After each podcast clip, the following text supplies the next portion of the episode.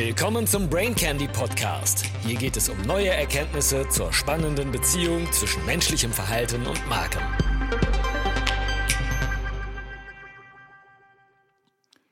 Brain Candy Nummer 93.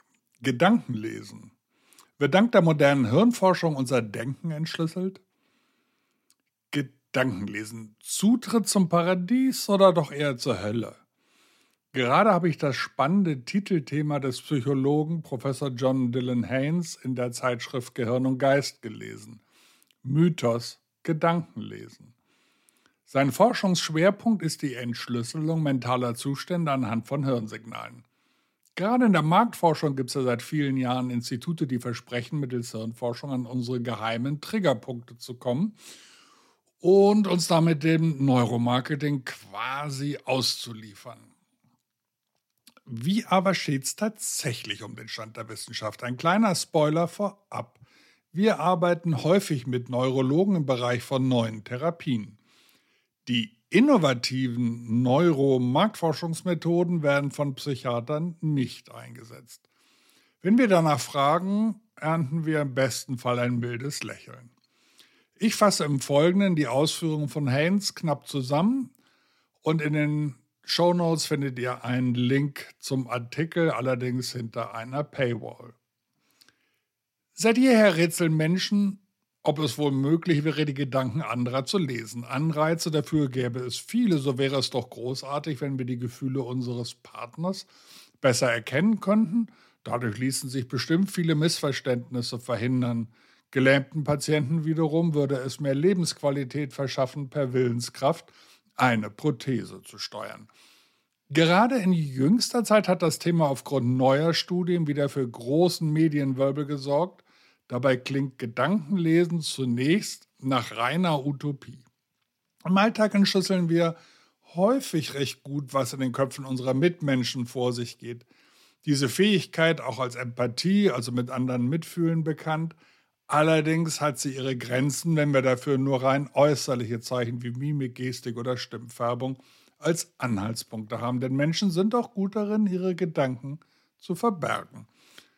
Eine andere Möglichkeit ist es deshalb, die Gedankenwelt direkt aus dem Inneren des Körpers abzulesen, dort, wo sich die Denkprozesse abspielen. Die Hirnforschung hat in den letzten Jahren enorme Fortschritte in Richtung eines solchen technischen Gedankenlesens gemacht. Alle unsere Empfindungen, Gefühle, Erinnerungen und Wünsche sind in den Aktivitätsmustern unseres Gehirns kodiert. Sollte es deshalb nicht ein leichtes sein, sie daraus zu entnehmen?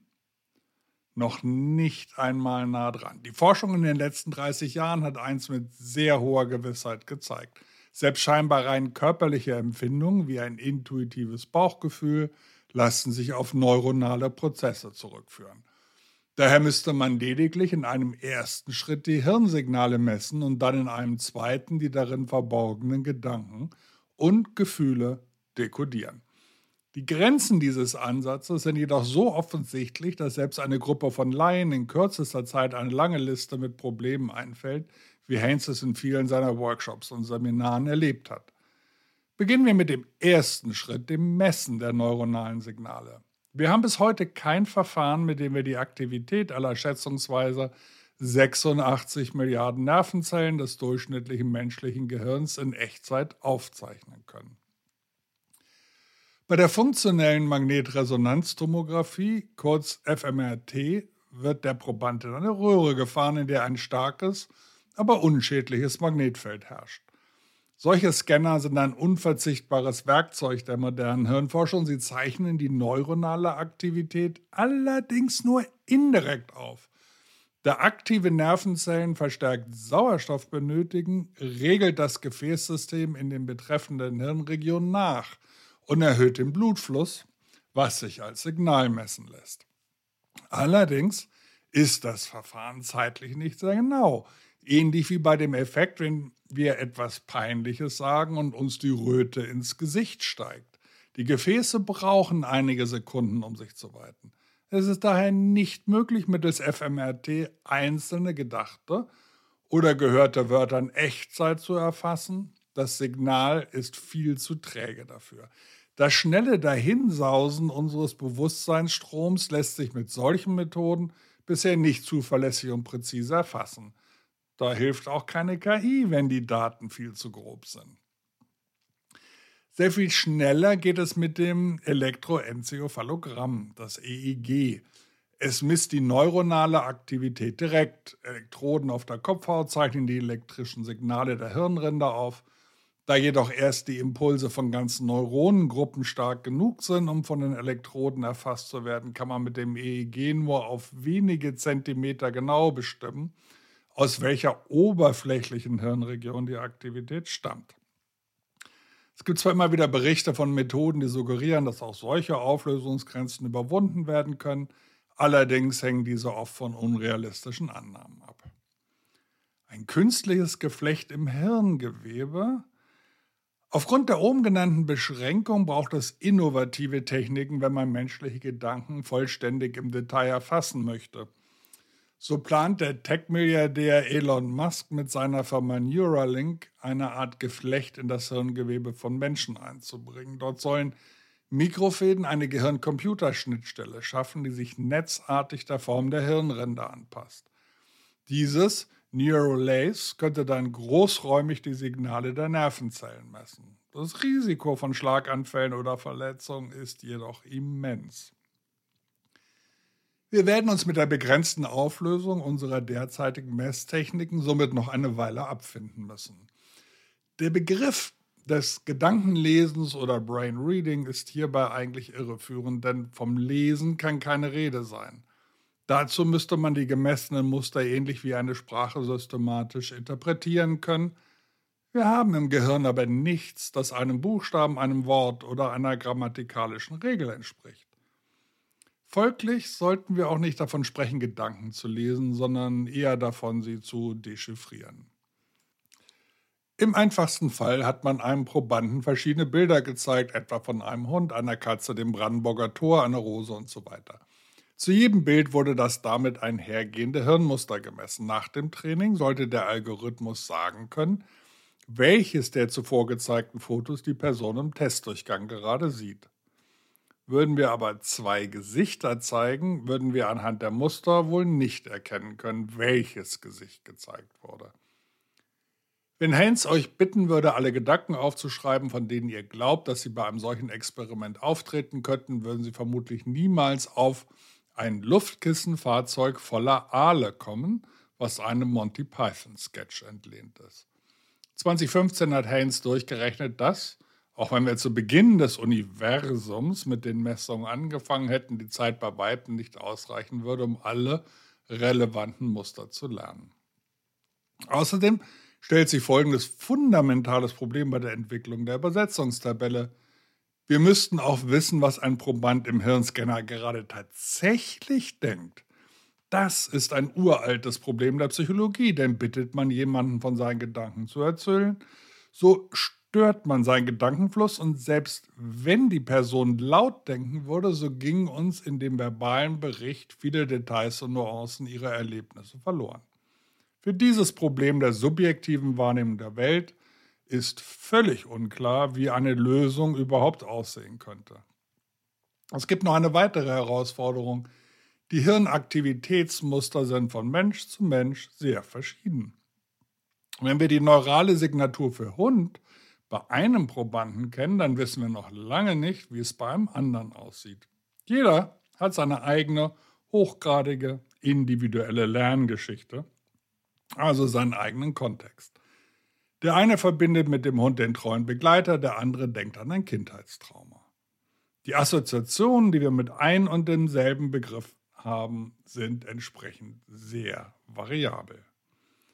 Fragwürdiges Neuromarketing. Trotz beachtlicher technischer Fortschritte stehen die Fähigkeiten des Gedankenlesens also gerade erst am Anfang. Da ist es doch sehr verwunderlich, dass bereits heute kommerzielle Anwendungen angeboten werden. So existieren seit den 2000er Jahren Firmen, die Neuromarketing betreiben.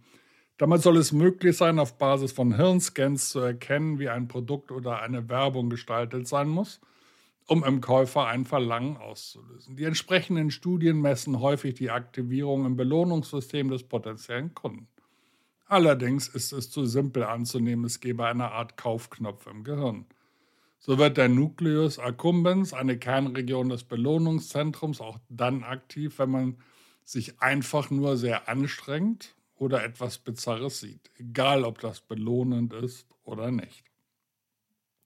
Andere Unternehmen bieten hirnbasierte Lügendetektoren an, die angeblich anzeigen, ob jemand die Wahrheit sagt oder nicht. Nach dem heutigen Stand sind weder Neuromarketing noch Lügendetektion auf Basis der neuronalen Bildgebung seriös, trotz gelegentlicher gegenteiliger Berichte. Anmerkung von meiner Seite, die Aufgabe eines Lügendetektors ist ungleich leichter als die Frage, wie eine Werbung neuronal wirkt, denn es geht ja letztlich nur um ein Ja- oder Nein-Phänomen. Lügt man oder lügt man nicht? Zurück zu Haynes. Auch wenn diese Methoden also noch nicht anwendungsreif sind, stellt sich trotzdem die Frage, was wir überhaupt für wünschenswert halten. Die sogenannte Neuropolitik versucht politische Einstellungen aus Hirnscans zu ermitteln. So behauptete eine Arbeitsgruppe von der Ohio State University in 2022 die neuronale Signatur von konservativem oder liberalem Gedankengut entschlüsselt zu haben. Derzeit funktioniert das zwar lediglich mit mäßigen Trefferquoten, aber wenn es eines Tages zuverlässig möglich wäre, gäbe es sicherlich einige fragwürdige Interessenten für diese Technik. Solchen ethisch problematischen Anwendungen stehen die ethisch durchaus wünschenswerten gegenüber, so haben querschnittsgelähmte Patienten ein berechtigtes Interesse daran, dass die Forschung Gehirn-Computer-Schnittstellen entwickelt, mit deren Hilfe sie Prothesen ansteuern oder per Buchstabierhilfen kommunizieren können. Noch eine Abschlussbemerkung zum Neuromarketing. Auf Marktforschungskongressen werden seit vielen Jahren immer wieder viele Neuromessmethoden bejubelt. Die Fachzuschauer staunen Bauklötze und keiner hinterfragt eigentlich die vollmundigen Behauptungen. Ich habe selbst viel Lehrgeld bezahlen dürfen. Wir haben versucht, mit aufwendigen EEG-Apparaturen Werbewirkung zu messen. Aber das Rauschen blieb letztlich stärker als das erhoffte Signal, trotz Einsatz von Algorithmen. Genau das hatten uns Professoren in Erlangen vorhergesagt. Gut gemachte Befragungen sind und waren deutlich erkenntnisreicher. Unser EEG-Studio ist sinnvollerweise Geschichte. Schön, dass du wieder dabei warst. Bis zum nächsten Mal.